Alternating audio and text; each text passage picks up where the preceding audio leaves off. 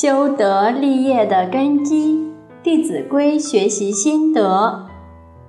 今天我们来分享的经文是：“己有能，勿自私；人所能，勿轻訾。”这一条是讲真存仁爱之人，他看别人就如同看自己一样，众生跟我是一体的，他有这个观念。所以，当看到别人有能力、有才华、有道德、有学问，他总是会赞叹；而自己有能力、有学问呢，他总是跟大家分享。所以他绝对不会有私心。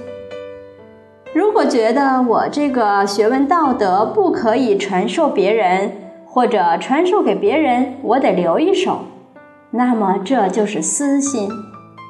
有这种私心，表明他还没有真正跟大众一体的那种仁爱之心。当人家有比我们高的能力、学问、道德，我们对他要更加尊重，千万不可以觉得他高过我了，我不是将来就没有名望了吗？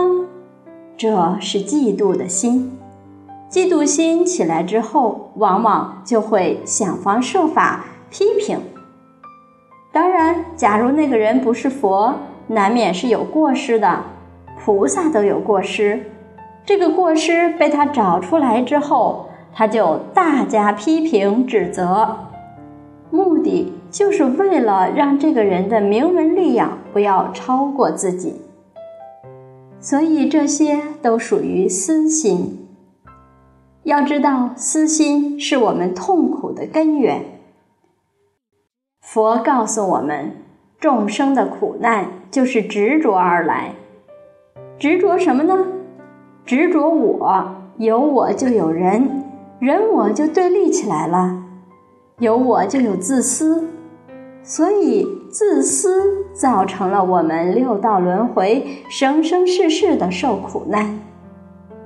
所以要懂得，凡事起了私心之后，马上要警觉到，这个是我痛苦的根源所在，要把它放下。